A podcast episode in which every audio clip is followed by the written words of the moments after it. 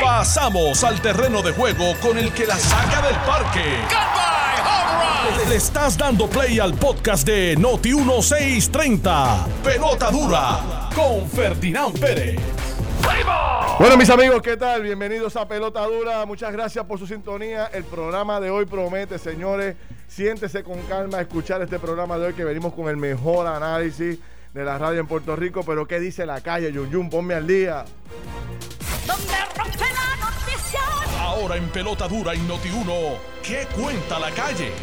Bueno, primero que todo, Ferdinand y equipo de Pelota Dura, un Sabarabadivis para el programa de ayer con Gilbertito, el caballero de la salsa Santa Rosa. Tremendo. Bueno, Ferdinand, tengo que decirte que se va, se va, se va y se fue el presidente de la Comisión Estatal de Elecciones. Pero la pregunta es, ¿cuándo viene el próximo? ¿Para cuándo? Sin datos certeros, el Tax Force médico para decidir si abren la economía nuevamente. ¿Qué irá a pasar? Escuchemos el análisis de este panel de pelota dura en breve. Bueno, y no tiene fin la guerra entre Lúgaro y el publicista argentino. Dale un consejito a Lúgaro, que es tu amiga Ferdi. Tírale una bolita. A punto de colapsar la industria turística del país. Óigame, son miles y miles los que están en la calle y no se ve la luz al final del túnel. ¿Qué irá a pasar? Escuchemos el análisis de Pelota Dura. Pasamos al terreno de juego con el que la saca del parque. Ferdinand Pérez. Bueno, señores, sin duda alguna hay unos temas importantes de hoy viernes, eh, recogiendo nuestra segunda semana de trabajo aquí en Noti1 630. La estamos pasando de maravilla. eh, eh, esta oportunidad que, que tenemos de poder dialogar de temas bien importantes sobre el futuro de Puerto Rico y al mismo tiempo tratar de buscarle soluciones, alternativas, identificar posibles salidas a los problemas del país. Esto nos complace enormemente y estoy seguro que en unos instantes eh, Manolo Cide y Carlos Mercader pues podrán reafirmar lo propio.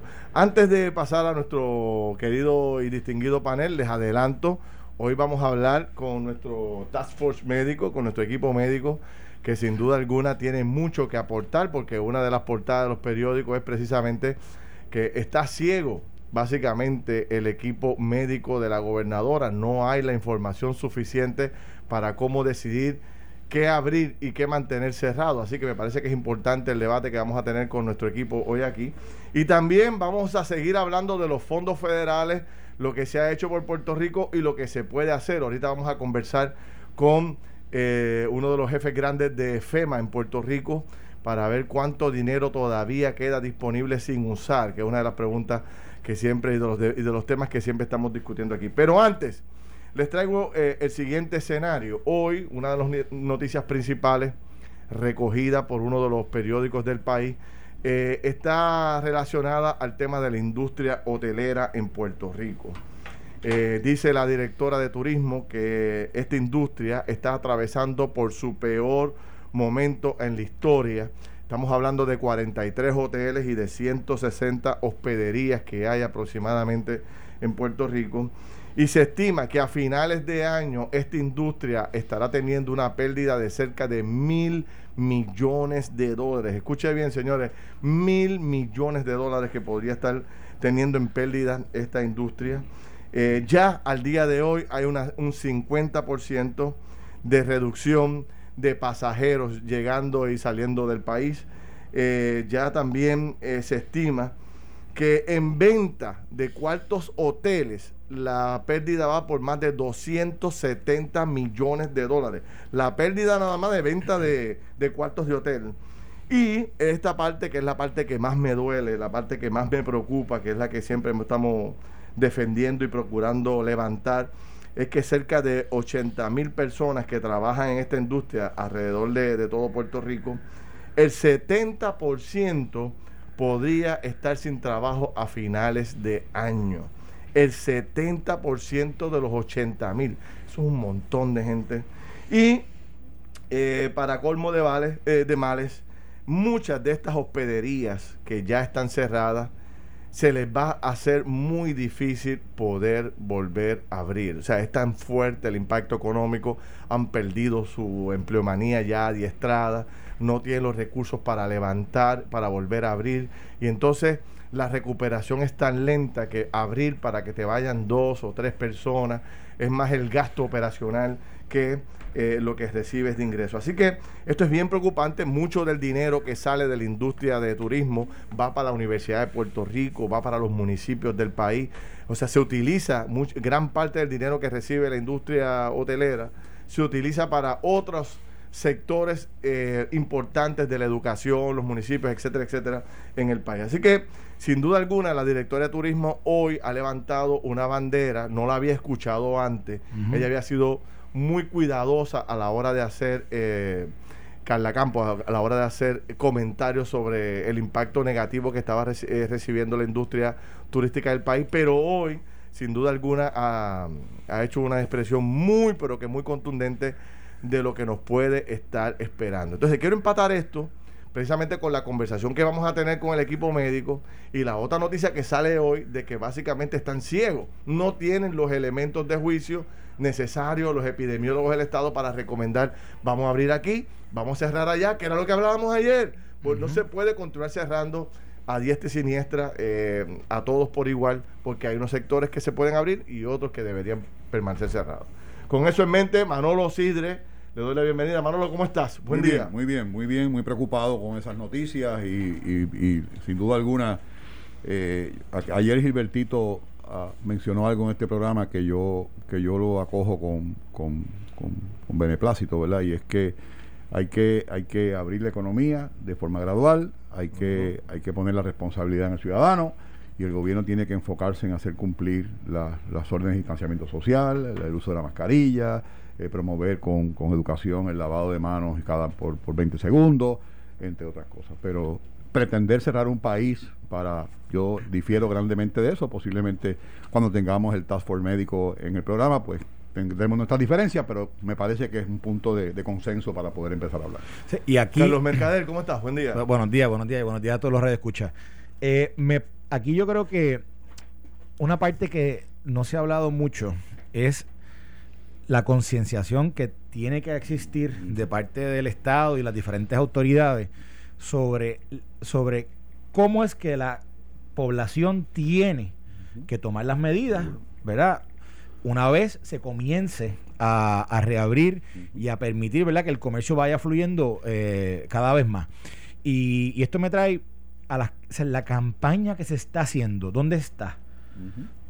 ¿Quién la está viendo? Yo no la estoy, yo no la estoy viendo, ¿verdad? Hay, hay algunos pininos en, televisión, pero no. Yo he visto, por ejemplo, yo he visto que alguna, algunos alcaldes han, han tomado la batuta en términos de hacer las campañas en sus municipios, pero yo creo que a la par con, con el, eh, esto de reabrir la economía y esto de, ¿verdad? de permitir que, por ejemplo, en el área turística, etcétera, se vayan eh, expandiendo las actividades que se permiten tienen que estar de la mano con una campaña de, comunicación, pero intensa.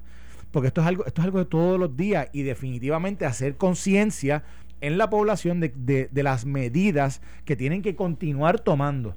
Porque ¿verdad? esto de la mascarilla, eh, si a ti no te estás recordando todos los días, uno se le, uno, ¿verdad? Eh, lo más fácil es no ponérsela. Y asimismo lo de las manos, eh, lavarse las manos, utilizar el hand sanitizer, etcétera. Esto es algo que, que uno pareciera que es sencillo, pero eso, eso necesita recordatorio constante. Y yo creo que va de la mano con cualquier otra medida que el gobierno quiera tomar para ¿verdad? permitir entonces que la, que la economía reabra y ¿verdad? E, entre en calor lo, que realmente hace falta, que es todas estas áreas que estamos hablando, zona turística, etcétera, para que ayuden al país a echar hacia adelante. Tú sabes, Carlos, que el destino hotelero segundo más importante de los Estados Unidos es Orlando. Ajá. Eh, ahora mismo eh, la ocupación está por debajo del 20%. 20%. Eh, por ejemplo, la cadena la cadena Mario despidió 1.800 empleados hace dos semanas. Ajá. Este, y se está hablando de cadenas independientes hoteleras ya en foreclosure. ¿Qué? Ya en foreclosure. hay un detalle que Ferdinand mencionó que me parece muy importante que el gobierno lo entienda. La directora de turismo, la amiga Carla Campos, es enfática que por lo menos se abra el turismo interno. Sí, correcto. Es enfática en eso. Las piscinas son importantes. Las playas, Las, las playas son las marinas son importantes. Ahí no son focos de contaminación. Ahora, hay una hay algo que a mí me preocupa. Yo creo que ustedes tienen que estar de acuerdo conmigo en esto. Y es que los gathering, las reuniones familiares, muchas veces son focos de contaminación comunitario. Sí. Porque tú no puedes controlar. El hecho de que, sea su- de que sea tu pariente no quiere decir que no, tenga un pro- no esté contagiado. Así que eso yo lo evitaría. Sí, sí, sí. Y eso yo lo, lo regularía de alguna forma. Pero de eso a tú cerrar un campo de golf un domingo, Carlos. Un campo de No, golf. no, no, no. 7.800 yardas. Cuatro personas, por amor a Dios. Bueno, pero es que la, la playa para mí es el la playa para mí es el ejemplo más, más Eh. craso de, de algo que no hace sentido cerrarse. O sea, las playas que son un atractivo, que son lo que estábamos hablando Lugar cuando comenzamos a hablar de, lo, de, lo de, la- de lo de las piscinas, que son el lugar para uno entretenerse, esparcirse, Yo, no- etcétera. yo nunca he entendido la. Eso yo no entiendo, es que no lo puedo entender. Obviamente, si debes controlar eh, los acc- No puede haber un. Con una campaña una buena de comunicación. gente dentro de No. pero Pero si te permiten, si, te- si le están diciendo a la gente que cuando vaya a comer o cuando vaya a algún tipo de lugar que trate de que sea abierto el espacio. Seguro. Bueno, pues hay algún lugar más abierto que la playa. pero el ciudadano, el Con más, ciudadano tiene viento, que. más aire puro que ese. es- ese, ese policía que va por Isla Verde, que va por el último trolley, que va por Boquerón, tiene que, aquellos grupos que se concentran, tienen que desparcirlo. Claro. Porque ahí está el problema. Exacto, sí, Bueno, sí, y, sí. y Pero, ahí y tú te está lo la que yo digo de la playa. campaña. O sea, Seguro. por ejemplo, si tú vas al último trolley, están allí los letreros, están allí los letreros que hablan, ¿verdad? Que dicen a la gente cómo es que tiene que estar la distancia, cómo es que tienen que estar lo- las medidas que tienen que tomar Seguro, para poder estar allí participando, ¿verdad? De- de- del, Sí. de- del esparcimiento que uno puede tener en la playa. Pero, pero el bottom line, Ferdinand. Ajá, eso es lo que quería. Marzo primero del 2020, estamos en septiembre 3. Todavía no hay un proyecto de contact tracing que podamos decir, oye, ¿sabes qué? Que la playa de Boquerón tiene problemas, pero no la playa de Isla Verde, o viceversa. O sea, no hay, no, hay, no, hay, no hay data, no hay data, no hay data, y sin data es imposible tomar decisiones acertadas. Y yo creo que, que nuestra gran preocupación, y estoy seguro que la del país también, es que es muy lento el proceso. Por ejemplo, la próxima reunión del equipo médico con, con, eh, los epidemiólogos para decidir qué se va a hacer es el viernes que viene. ¿Ok? El miércoles van a tener una reunión previa para ver cuáles son los datos, cómo está la cosa y, identificar las áreas más vulnerables. El problema es que, que no podemos movernos en, eh, tan lento en este proceso. Mm. Debería haber una reunión semanal y tú vas viendo el proceso y vas, ir- y vas midiendo, vas tocando. Mira, eh, aquí hay una, un área Sí. que, donde vemos que se está incrementando los casos de, de positivos. Seguro. Aquí ha reducido. Seguro, Aquí básicamente no se ha movido. Entonces tú vas por ahí y, y entonces vas soltando. Esto, esto es un juego bien, bien. Aprieta y suelta, Va, va y apretando y soltando, apretando y soltando, cosas de que la Sí, gente no se asfixie. Seguro. Mira, Eh, y los negocios no se asfixien. una cosa ¿sabes? importante que el Task Force médico lo tiene que tener y el Task Force económico también.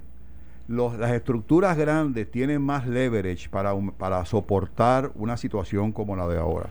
Pero por ejemplo, me acaba de escribir un amigo que tiene que vive de Airbnb, vive de Airbnb. De en marzo excelente, abril, mayo, junio, julio, agosto y septiembre ni una renta. Ni una renta. Wow. ¿Ah? Óyeme, Wow. estamos hablando de una situación difícil y ese es el que va a desaparecer. Por eso es que yo una vez comenté, Ferdinand, y, y- y dame un minuto. Yo comenté que si nosotros seguíamos como íbamos, nos íbamos a parecer a San Tomás.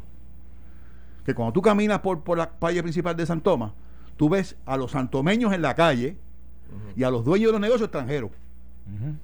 No hay un dueño de negocios santomeños, todos son extranjeros. O hindúes, o árabes, americanos y latinos. Entonces, ¿dónde? ¿Y por qué? Pues porque, porque el santomeño se quedó sin, sin la oportunidad, porque los precios subieron de tal forma que le fue imposible para participar. Sí. Y es lo mismo que va a pasar aquí. ¿Quién va a poder? ¿Tú crees que el Caribe Hilton va a cerrar? No, el Caribe Hilton no va a cerrar. Ahora, la hotelería pequeñita de siete habitaciones sí cierra y no vuelve a abrir. Esa sí no vuelve a abrir. Exactamente. ¿Eh? Mira, y hoy, hoy informa, por ejemplo, mira, mira, estos son, da- estos son datos positivos de alguien que está, que está tomando, que tomó la rienda de su municipio y que está haciendo lo correcto con el tema este del contact tracing, que, es- que, que es el, el, el rastreo de contacto. Villalba, ¿eh?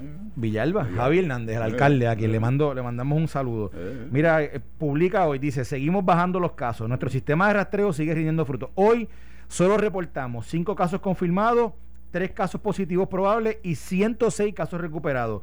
Tenemos también 12 casos de viajeros que estamos en monitoreo. Hemos cerrado 705 casos. ¿Quién está haciendo esto del Estado que- constantemente? Sí, sí, sí. El, el municipio de Villalba con la ayuda del, del fondo del, del, del- del Fideicomiso de Ciencia y Tecnología. Pero Eso mira. Eh, eh, el punto es que esto empezó bien. Lo del Task Force médico empezó bien. Yo creo que no hay un solo puertorriqueño que no haya aplaudido la iniciativa de la gobernadora. Eh, decir. Era lo correcto. Eh, y entonces uno veía estas reuniones eh, constantes, eh, semanalmente, la orientación. Recuerdo cuando iban al Canal 6 eh, eh, por tema y estaban dándole charlas todos los días al pueblo. Esto o se cansaron o qué pasó, dejaron de hacerlo, dejaron de comunicarlo. Las reuniones que había en el equipo de trabajo se han ido reduciendo. Ya no hay la presencia del Task Force médico en los medios de comunicación. Yo que he mantenido eso vivo y, Seguro, y- seguro, y toda la semana lo mantengo aquí en este programa y en el otro, porque me parece que es el tema más importante. De hecho, yo lo traje en la encuesta de la Cámara de Comercio, el sondeo, la principal preocupación de los puertorriqueños sigue siendo la pandemia, el COVID. Pero entonces, el gobierno ha abandonado la discusión pública. Es fundamental. Fundamental. o sea, sí. ¿cómo tú puedes dejar y que eso te, te ahora? Ajá. Supongamos, vamos, vamos a hacer el ejercicio. Tenemos nosotros tres, cada uno un negocito, vamos a coger de la, de, de la industria hotelera, Sí. nuestro paradorcito, Mm. un restaurancito al lado del, del hotel, lo que sea, toda la industria relacionada, eh, todos los negocios re- relacionados a la industria del turismo. Imagínate, tú no sabes cuándo se reúne el equipo médico, no sabes cuándo le van a poner fin a este cierre, tú no sabes... eh, no tienes ni idea de cuándo puede venir una noticia de abrir las piscinas, de abrir las playas. Entonces tú estás en la incertidumbre total, hermano. Sí. Y los empleados tuyos tocándote la puerta. Mire, jefe, ¿qué usted cree? ¿Qué va a pasar? No consigo el desempleo, no me llega el cheque. Entonces tú tratando de ayudar a tus empleados, no te me vayas, quédate, que pronto van a abrir. Un, em- un buen empleado que tú tengas, un empleado bueno, un buen gerente de un hotelito, un buen, un buen chef de un restaurante, Ajá. se te va a ir. Pero mira, Ferdinand. ¿Estoy en lo correcto o no? no tenemos, este programa tiene un amigo en, en Orlando que nos dice, "De hablen de soluciones, hablen de solu-". y yo le voy a hablar de soluciones a Samuel Díaz ahorita. Pero a lo que yo voy con esto es... que- Atento, Samuel. Lo que, lo, que yo voy, lo que yo voy con esto es que cuando tú miras el, el rey de contagios y de muertes en los meses de abril, mayo y junio, fueron los más bajos de los últimos siete meses. Sin embargo, la economía estuvo totalmente cerrada. ¿Tú sabes por qué no hubo problema? ¿Tú sabes por qué el gobierno no se ajoró? No, porque, porque estaban cuidándonos. No, señor, esa no es la verdad. La verdad es que había un PUA y un PPP Claro. que estaba cubriendo el leverage que el gobierno no podía cubrir. Pero como se acabó el PUA y se acabó el PPP, pues ahora esto duele muchísimo más. Así que yo, mi recomendación, escuche bien, don Samuel Díaz de Orlando, es que se abra la economía con el mismo por ciento que se le está exigiendo a los sectores como los restaurantes, como las... un 25%, un 30% de ocupación y empecemos a medir, cerrar y abrir ciertos sectores. Yo estoy de acuerdo contigo. ¿Eh? Yo, pero yo pido hasta un poquito menos. ¿Eh? Yo lo que pido es que por lo menos haya una reunión cada tres o cuatro días donde se le informe al país. Mire, hemos mejorado en esta área. Sí. Estoy preocupado con el área azul de Puerto. Rico. Estoy preocupado con los negocios, los restaurantes en el campo. ¿Qué sé yo? Por favor, algo de información Seguro. que nos permita a nosotros mismos como ciudadanos movernos. Si yo sé que allá hay un brote grandísimo, si el área de Isla Verde o qué sé yo, Piñones, está caliente, ¿qué yo hago? Pues oye, doblo a la izquierda, hermano, allá no voy. allí no- allí no allá no voy, Sí, pero no. ni siquiera esa data está saliendo a la luz Y tienes pública. una policía y tú dices, ¿cuántos, cuántos caben en esta playa? Porque eso es fácil determinarlo. Ujú. Eso caben, en Plaza de las Américas caben 30 mil personas, con 100 pies de distancia. Sí. Porque tiene un millón de pies cuadrados, pues, pues no tiene, caben, pues en, la- en una playa caben mil personas. Pues usted tenga una persona manejando eso. Mira, Correcto. Y si hay- Para, pero para no se complacer a un amigo aquí que nos escribe, pero de, ¿y de qué forma nos escribe? Jesús María López Quintero. No lo conozco, pero me escribe, me envía dos mil mensajes diciéndome, vida sin economía no es vida. Mm. Así que por ahí me está, Sí, me está mencionando eh, nuestro amigo. Así que, nada, sobre este tema, la- lo que queremos destacar es eh, la necesidad imperiosa que tenemos los puertorriqueños y sobre todo los que tenemos negocios en Puerto Rico de que se nos hable claro, de que se sea transparente en la información. Yo sé que tiene el secretario tiene mil cosas, de hecho estaba hasta en cuarentena. Bueno, eh, pero y, y- González, y que aunque tiene yo negativo a todo, y, pero y que el gobierno tiene que ser consistente, que si le exige al- a, a la empresa privada, que si le exige ciertas cosas, también tiene que Claro. ellos ¿verdad? darlas y buscar las alternativas para en la medida en que vamos caminando, en la medida que vamos progresando, que esa industria privada pueda sostenerse y mantenerse. Y añádele, y con esto, pues, pues, este. Sí, y la- añádele que los puertorriqueños nos hemos portado bien, chicos. Muchachos, como, generales, nos hemos portado Estados bien. Unidos. Sí. Nos hemos portado bien, Ya, hermano. ya, En su inmensa ya, mayoría. Digo, están locos votados. Y ahora más todavía, y ahora hay más conciencia. Pero la gente se ha Más portado bien. Los viejitos se han portado bien. Claro, La, la gente, gente se ha hace la fila, bien, la gente hace, hace- la fila. Sí, Tú sí, sabes, sí, lo sí. único que pedimos al país, se lo estamos rogando aquí, por favor, Mm. denos la data, Eh. denos la información. No la tienen, Dígale. no la tienen, Bueno, pues entonces pues, pues, vamos a denunciar ese Pues, problema. Mira, pues. no tenemos la data. de hecho, de hecho, eso es uno de los datos que sale hoy en los medios de comunicación, que no hay la data. ¿Sabes? Y si seis meses después de la pandemia no tenemos la data, pues ¿cuánto tiempo más vamos a esperar? Entonces, Oye, la gobernadora empezó con esto, pero con, con una fuerza tremenda. Toda la semana había una conferencia de prensa de la gobernadora con su equipo médico. Se, se le olvidó a todo el mundo, se le olvidó el equipo médico, ya no le informan a nadie. ¿Y qué recursos los hay? puer- Exacto. Si los puertorriqueños bajan la guardia y empezamos a salir y a contagiarnos, pues mira, la culpa la tiene el Estado por no estar poniendo, la no dándole la información correcta a la gente. Correcto, los, re- los recursos están ahí. Y, Porque- redu- y tú mencionaste algo que no, lo- no, lo hemos no lo hemos mencionado, es que una reducción de un 50% en, la- en, en el movimiento de pasajeros. Eso es que Puerto Rico no es atractivo. Pero me voy a Santo Domingo, donde si me enfermo, el gobierno me da el hospital y me da la cura y me da, me- me da el remedio. O sea, Bueno. hay que ser proactivo en esto. Yo, me acaba de bajar una noticia, el Hilton Times Square cierra sus puertas permanentes. ¿Sabe dónde es el Hilton Times Square? En, Times Square. en el Nueva centro York. ahí de Times Square. Cerrando sus puertas permanentemente. Wow. Bueno, mi gente, vamos a pausar brevemente. Cuando regrese, precisamente, vamos a conversar con nuestro equipo médico. Vamos a conversar con el Task Force médico de Noti1 y de Pelota Dura. Pero antes, eh, mi gente, seguimos para adelante con lo que nos arroje el 2020. Hay que mantener arriba nuestro ánimo y pensar en todos los lugares que queremos visitar cuando esto termine. Lo importante es que a donde quieras llegar, tus dealers Chrysler, Jeep, Dodge y Ram te llevan. Aprovecha también pagos desde 299 dólares al mes por un año en cualquiera de sus vehículos y bonos de hasta 4 mil dólares para que te montes de una vez y por todas en este Jeep Gladiator que tanto andas buscando y que tanto quieres. Así que eh, están tus dealers Chrysler, Jeep, Dodge y Ram listos esperando tu llamada para montarte y llevarte a ese camino interesante que te permite recorrer con estos carros. Pausamos y regresamos rápido. Estás escuchando el podcast de Pelota Dura, en Noti1 con Ferdinand Pérez.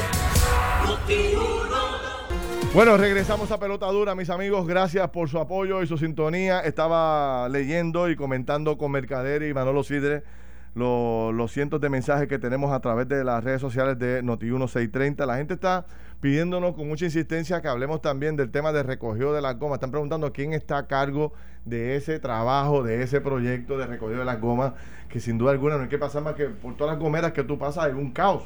No se están recogiendo las gomas en Puerto Rico. Otro problema eh, recurrente en el país. Esto pasa cada, cada cierto tiempo y la gente está indignada con el tema y haciendo... Ferdinand, y ese tema de las gomas, nosotros los contribuyentes somos los que pagamos eso. A Exactamente. nosotros nos carga un peso por cada goma que nos cambian, un billete, más 25 pesos los que cambian por de los camiones, Sí. un pleito de clase devolviéndose dinero, sabe Dios. Sí, señor. Y también tú, cobras- tú pagas por el cambio de aceite. Por todo, por todo, por todo, O sea, por, por todo. todo. lo que usted le hace básicamente. Todo. De hecho, eh, eh, los importadores de goma, los dueños de los dealers cuando traen goma, tienen que pagar un impuesto en el muelle antes de entrar la goma. Precisamente ese dinero pasa a la división, a la oficina de, de calidad ambiental y desperdicios sólidos. Y allá se supone que entonces se- con ese dinero se monta un buen programa de recogido de neumáticos en Puerto Rico. Entonces, ni pagándolo por adelantado, mano lo sirve. O sea, para que usted entienda, mi amigo eh, que nos está escuchando y nuestra querida amiga, o sea, esto se paga por adelantado. Correcto. No es que después de que se recoge, no, no, por adelantado. Y ni siquiera así se puede hacer un trabajo eficiente. Y en el año esa área. 2006 se estableció una incineradora para gomas en Ponce como parte de CIMEX para generar energía. Ese proyecto yo no voy a entrar en las consideraciones ambientales porque no las conozco, pero sí hubo una posibilidad de que todas esas gomas en Puerto Rico se procesaran aquí y, y sacaría del- del- del- del- de, la, de la responsabilidad de ambi- ambiental a miles y miles y miles de gomas que son, primera, gestoras de los, de, de los mosquitos y, y- y- se propaga el, el dengue, el, el chikungunya, entre otras otras enfermedades. La verdad es que eh, hay tanto que hacer ahí. La gente está reclamando también el tema de que mm, nos metamos en, en el tema de las marinas, que si hay alguna Eh, información que nada. tiene el Estado de por qué cerrar la- las marinas, porque cuánta gente se ha contagiado allí No, en, no, en- en las pero- lanchas o en la playa. o sea, Es que, es Es que, que tú sabes que tú no puedes ir a pescar. Pero si, si no hay, Tú no puedes ir a pescar. pero si no hay ¿En datos, serio? ¿Tú no No puedes, no, tú no puedes coger tu, tu lancha e ir a pescar. chicos, pero es que si no hay 25 datos, no hay datos sencillos de el seguimiento del día a día no está ahí y no, está- no, es, no es diáfano, no está transparente, no está claro. Mucho menos va, va- va a haber específicos datos de marina, Otra etcétera. solución para las marinas, permitan la pesca recreativa y, y, y póngalo en fase 2, el anclarse en las playas, pero permitan la pesca recreativa. Mira, y hablando de, de cuando siempre decimos que hay recursos, cuando la ley CARES se pasa, hay unos fondos destinados para, para lo que es ¿verdad? El, el seguimiento, la comunicación, que yo creo que es bien importante. ¿Cómo, o sea, cómo se establece un sistema de comunicación, de retroalimentación de parte del Estado y de parte de las entidades privadas para que entra y salga información? Eso está ahí, el- los fondos están. Lo importante es que el Estado no lo debe hacer. El Claro. Estado lo puede administrar, administra los fondos posiblemente, pero que el Estado lo haga, no, el Estado tiene que ahí identificar, identificar los recursos fuera del Estado para que ellos entonces lleven a cabo esto. Pero si el Estado es el que está queriendo asumir también la responsabilidad de hacer esto, no lo tienen, no tienen la capacidad, no tienen la gente y definitivamente están manejando demasiadas cosas ahora mismo como para ellos de momento de asumir eso. Yo creo que si los fondos están, lo que tienen que hacer es simple y sencillamente ponerlos a correr, identificar la gente que son los expertos que pueden manejar esto, los datos de la manera correcta y entonces crear estos sistemas de retroalimentación y de comunicación para que la gente pueda saber qué hacer. Pero mira, eh, a mí me, a mí me sorprende, este Carlos, porque esto mismo de las marinas, y, y vuelvo, vuelvo atrás, la pesca recreativa. No, chicos. Le- El uso de las lanchas, limítelo al núcleo familiar y prohíbe el rafting. ¿Qué es el rafting? Que las lanchas se peguen unas con otras. That's it.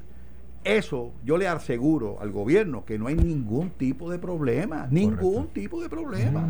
Pero obviamente que me demuestren, como no nos pueden demostrar, que las medidas que han tomado han reducido el contagio. El contagio positivo Bueno. está en 12%, que debería estar en un 5%, lo cual correcto. es. Bueno, Correcto. vamos, vamos a entrar a lo que le prometimos a la gente con el asesoramiento de médico de, de dos profesionales, el doctor Luis Nieves Gatastegui, que es epidemiólogo, y es una de las personas que más eh, domina el tema, y que más al día está en, en todo lo relacionado al, al COVID-19. Doctor, ¿cómo está usted? Buenos días, neumó- neumólogo. Bueno, Perdóneme, neumólogo, caramba, le cambié, le cambié, le cambié la profesión, perdóneme. ¿Usted está bien? Estoy bien, gracias a Dios. Qué bueno, qué bueno. Y tenemos también al doctor Colón Grau, que es emergenciólogo, trabaja en las salas de emergencia de muchos hospitales en Puerto Rico y conoce lo que está pasando día a día en las salas de emergencia del país. Doctor, ¿cómo está? Eh, muy bien, Ferdinand. Saludos a ti, a Manolo y a Carlos y, y a mi amigo Luis. ¿Cómo Sí. está? ¿Todo bien? Saludos. doctor. Saludos a los dos. Bien, Un vio- abrazo. a, a usted no le cambié el título, ¿ves? Su profesión. No, no, tranquilo, estamos bien. Bueno, Garastegui, póngame al día. De- deme un resumen pequeño de cómo está, cómo ve la cosa, para entonces hacer las preguntas que, que tenemos en agenda. Bueno, eh, definitivamente eh, yo creo que estamos ahora viendo un, un poquito de un poquito de baja en la cantidad de pacientes que estamos eh, tratando directamente en los hospitales. Eh, quizás es- esto es el reflejo ya de la de la nueva orden ejecutiva, ya van eh, los 14 días después de después de, de ese de ese gran evento que hubo en Puerto Rico de Cimental, que fueron las, las, Las primarias. las primarias Eso- duales estas que hubo es que fueron definitivamente el evento que marcó que marcó que el mes de agosto haya sido el peor mes en la historia del COVID en Puerto Rico.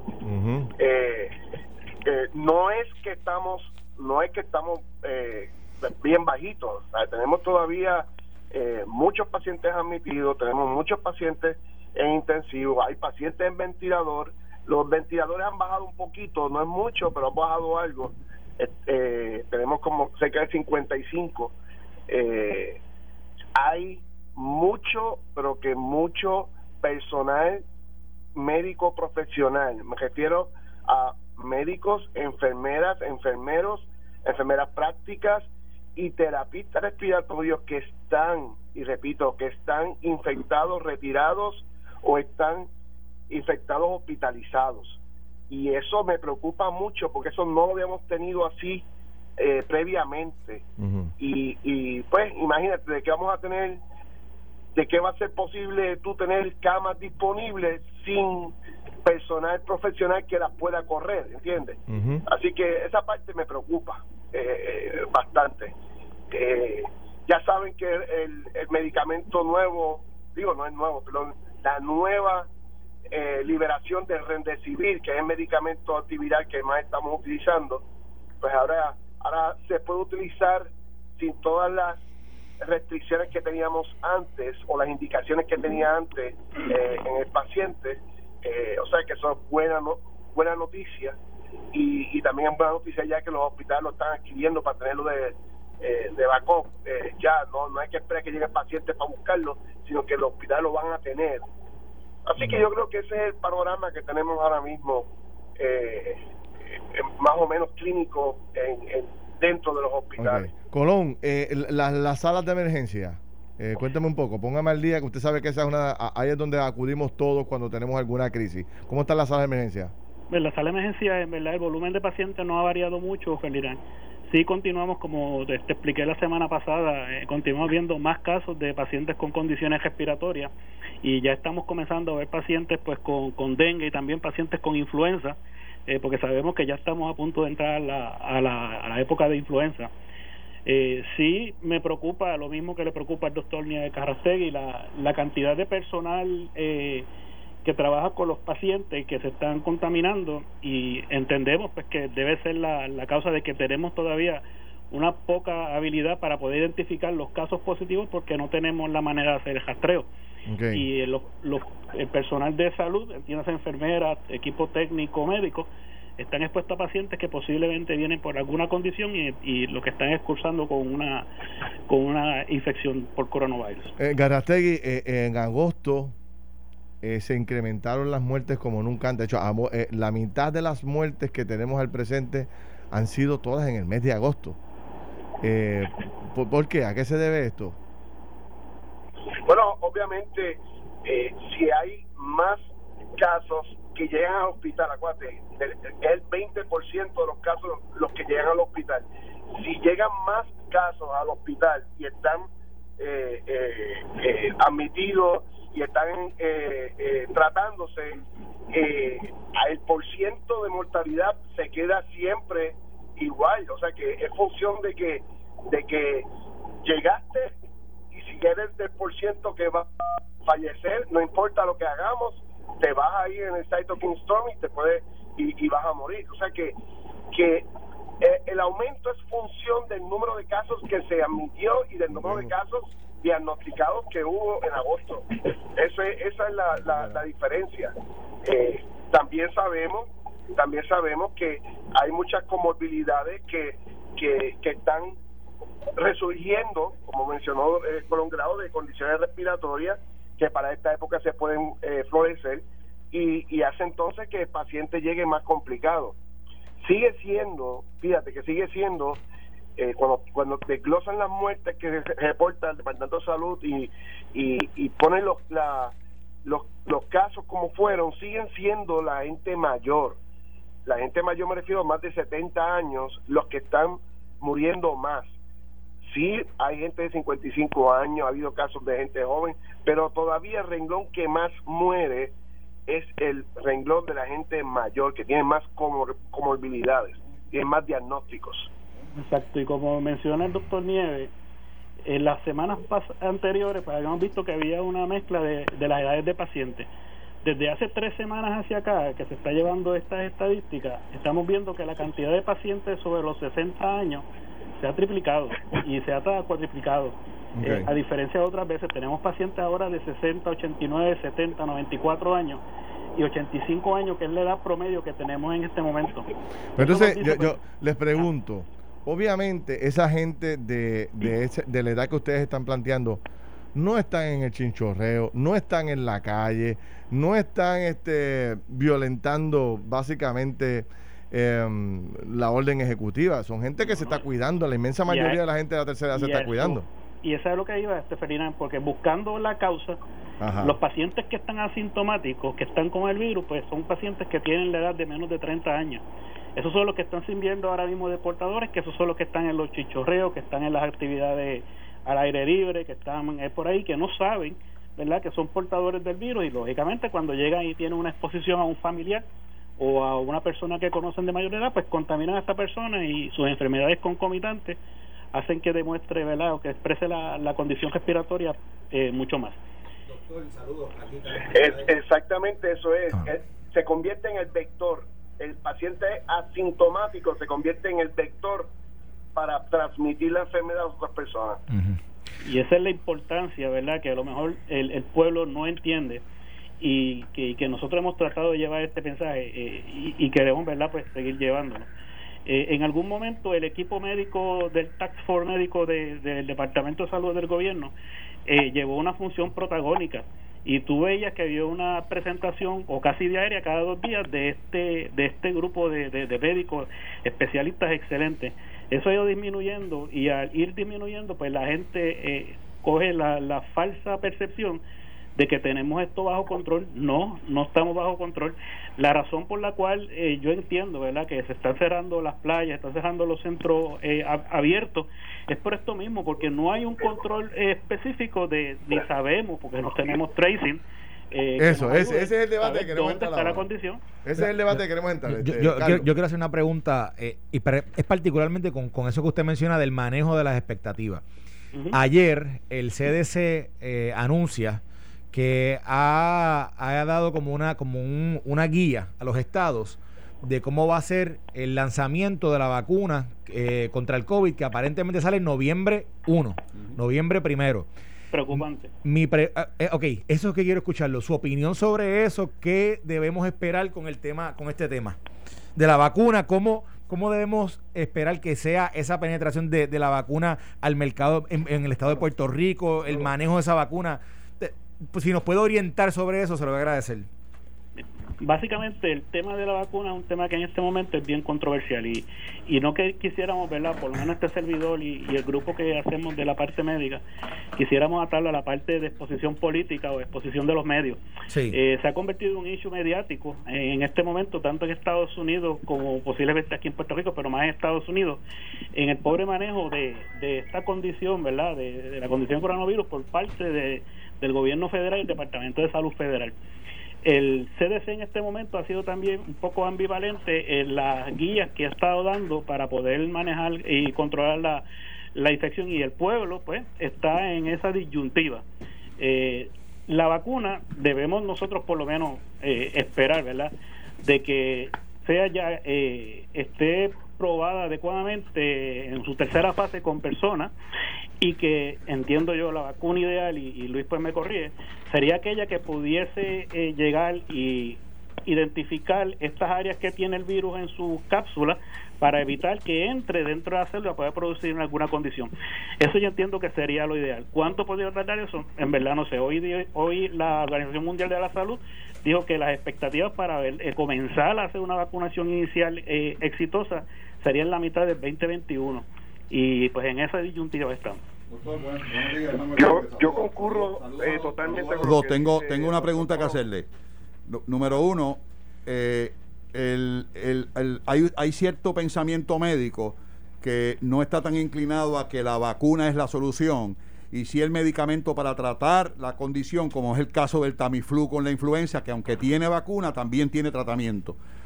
Y lo segundo es, me, nos gustaría conocer su opinión sobre la nueva cepa de vacuna de influenza, si ustedes recomiendan al ciudadano que se, que se ponga la vacuna de influenza eh, a raíz de toda esta pandemia eh, eh, que, nos, que nos arropa. Sí, bu- buena pregunta. Eh, eh, yo concurro con el doctor Colón totalmente en la situación de la vacuna. Ya se está convirtiendo en un issue que va más allá de lo que es salud, sino que se está convirtiendo en un issue político y económico.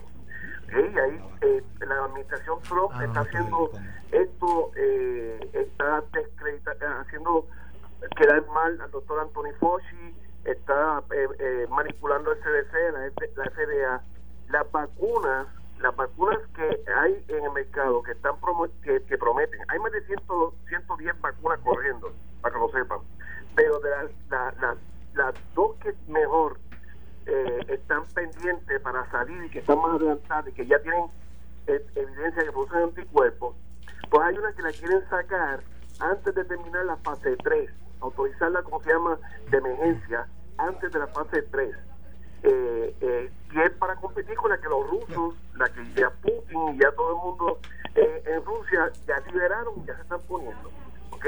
O sea, si, si no tenemos una vacuna completa para fase 3 com- eh, ya realizada, pues la probabilidad de que esa vacuna sea efectiva disminuye. ¿ok? Eso mismo dijo el doctor Anthony Fauci y por eso fue que él dijo que lo más seguro eh, eh, en, en diciembre o enero podemos hablar de una vacuna bien segura. O sea Por que. otro lado, pero, por pero otro lado, una pregunta, doctor. Una, eso quiere decir que, que usted dice que el CDC está jugando un poco aquí a la política. Eso, eso está evidente, No, eso está- eso, eso es está así. claro. De veras, wow. Eh, el, el, el CDC, el CDC eh, eh, ha recibido unas críticas increíbles de parte de la, de la, de la clase médica eh, a nivel de que, de que se tienen que se han tenido que retractar de cosas que ya han dicho, ¿ok? Porque las han manipulado y porque no, no, no lo han hecho correctamente por la presión que la administración Trump le está poniendo a ellos encima. Específicamente en FDA, eh, el director de FDA está ahora mismo entre la espada y la pared por la por la por las autorizaciones que ha hecho de, eh, de uso de, de medicamentos en emergencia eh, eh, a petición a petición de Trump ¿ok?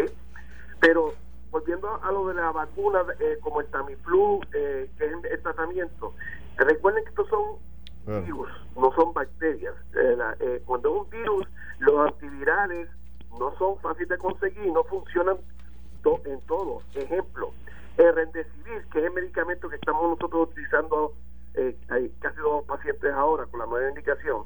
Es un medicamento que se hizo para hepatitis C, que también es un virus, y se hizo para también para trabajar con el ébola y con el con el con el SARS, el SARS normal que había antes. ¿ok? Funcionó Bueno. para hepatitis C, son virus los tres, y para el SARS no funcionó y no se pudo utilizar. Sin embargo, para el SARS-2, que es este, el que tenemos ahora, el COVID, pues mira, sí está funcionando. Por eso es que viene la otra parte de lo que mencionaste de la vacuna de influenza. Por eso es que el tratamiento de influenza es vacunarte, como le recomiendo a todo el mundo ahora, vacúnense para influenza y si te da, y si te enfermas te damos el Tamiflu. Bueno, doctor, tengo que pausar, pero, co- eh, pero con una contestación de, de 10 segundos. El, el tema del rastreo. ¿Estamos satisfechos con el tema del rastreo, ustedes, los médicos de Puerto Rico, sí o no, a esta hora, a este momento? No, solamente No, por lo no, menos yo todavía con, el con el que está haciendo Villalba sí, porque es uno que es, es dinámico y, y, y es prospectivo, pero eh, lo que está haciendo ahora mismo salud del gobierno, pero es que no hay, este nosotros no sabemos cuántos pacientes se han recuperado, dónde está la mayor tasa de pacientes, de prevalencia de pacientes con infección, no. Bueno, gracias a los dos. Los veo en la noche, converso con ustedes Gracias más adelante allá. Gracias. Vemos- a la noche. Bueno, no es la posición de nosotros aquí en Pelota Dura. Los dos de los médicos que más dominan este tema nos acaban de decir que obviamente no hay la información correcta, no hay los datos, no sabemos cuántos se han recuperado, no sabemos cuáles son los focos principales de contagio. Hay mucho que hacer sobre este tema. Esto fue el podcast de Noti1630. Pelota dura con Ferdinand Pérez. Dale play a tu podcast favorito a través de Apple Podcasts, Spotify, Google Podcasts, Stitcher y notiuno.com.